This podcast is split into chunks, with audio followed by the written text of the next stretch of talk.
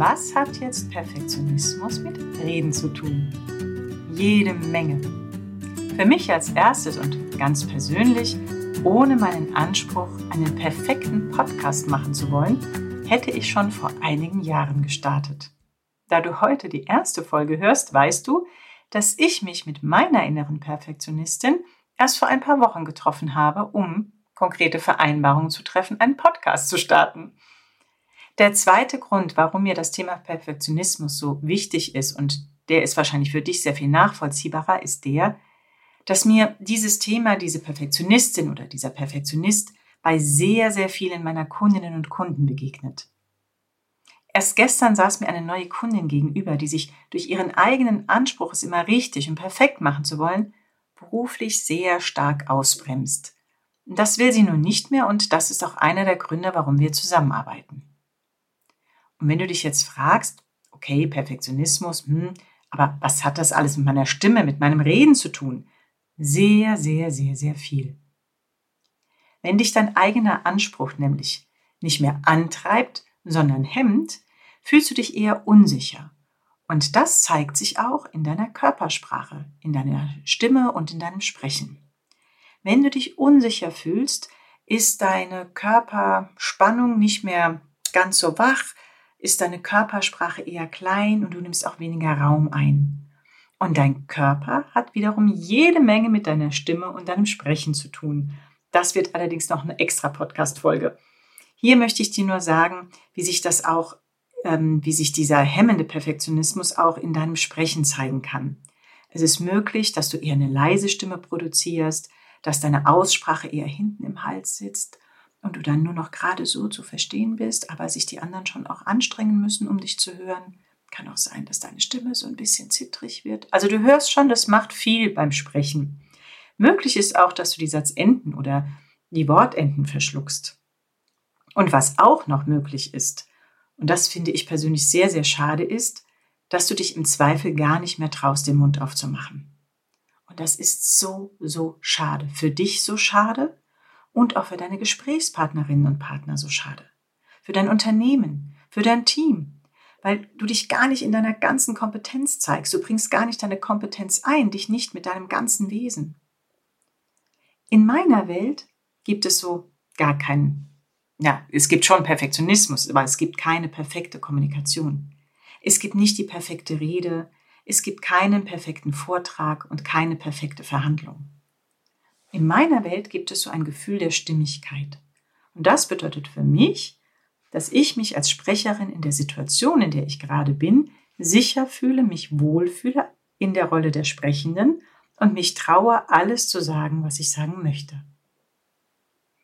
Und an der Stelle möchte ich nochmal betonen oder überhaupt betonen, dass ich diesen Anspruch, es perfekt machen zu wollen, überhaupt nicht kleinreden will.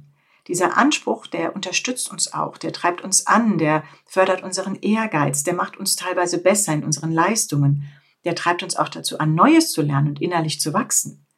Es ist nur schade, wenn dieser Anspruch zu groß wird und er sich dann hemmend auswirkt.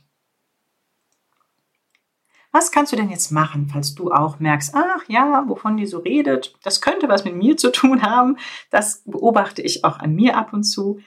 Hm, dann finde ich es erstmal ganz wichtig, sich das einzugestehen. Das ist für mich so der erste Schritt, sich bewusst darüber zu werden, dass man auch so eine Perfektionistin oder einen Perfektionisten hat. Der oder die muss ja auch nicht in allen Lebensbereichen sein. Manchmal kommt sie auch nur in zwei, drei Lebensbereichen vor. Und der erste Schritt ist, sich das einzugestehen, okay, hallo Perfektionistin, ich höre dich, ich sehe dich, du bist also da. Also nimm sie wahr oder nimm ihn wahr, begrüße sie oder ihn und das ist schon der erste Schritt.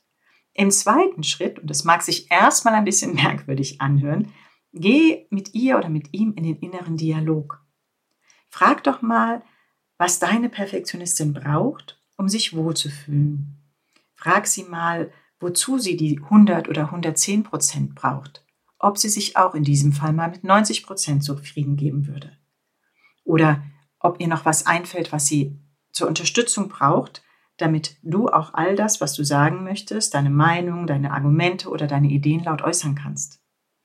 Auch wenn das jetzt erstmal merkwürdig klingt, lass dich mal drauf ein und probier das aus. Und sei gespannt. Manchmal kommen da ganz, ganz interessante Antworten. Und das ist, finde ich, schon ein ganz wichtiger Schritt in einen Prozess rein, der diese Perfektionistin oder den Perfektionisten verändern kann. Dann kann ich noch von einer ganz anderen Seite kommen. Nicht so von innen, sondern eher von außen, nämlich tatsächlich meine Körpersprache, mein Stimm- und Sprechverhalten beobachten. Und wenn du an dir selbst beobachtest, dass du nicht so viel Raum annimmst, dass du eher etwas dich klein machst, auf dem Stuhl sitzend oder auch im Stehen, die Arme verschränkst, die Beine übereinander schlägst im Sitzen, nicht so aufgerichtet bist, dann kannst du entweder mal einen Kollegin, eine, einen Kollegen beobachten, die für, auf dich sehr selbstsicher wirken. Wie sind die vielleicht körpersprachlich unterwegs? Du kannst mal machtvolle Menschen beobachten und das imitieren, was dir gefällt. Das andere lässt du getrost weg.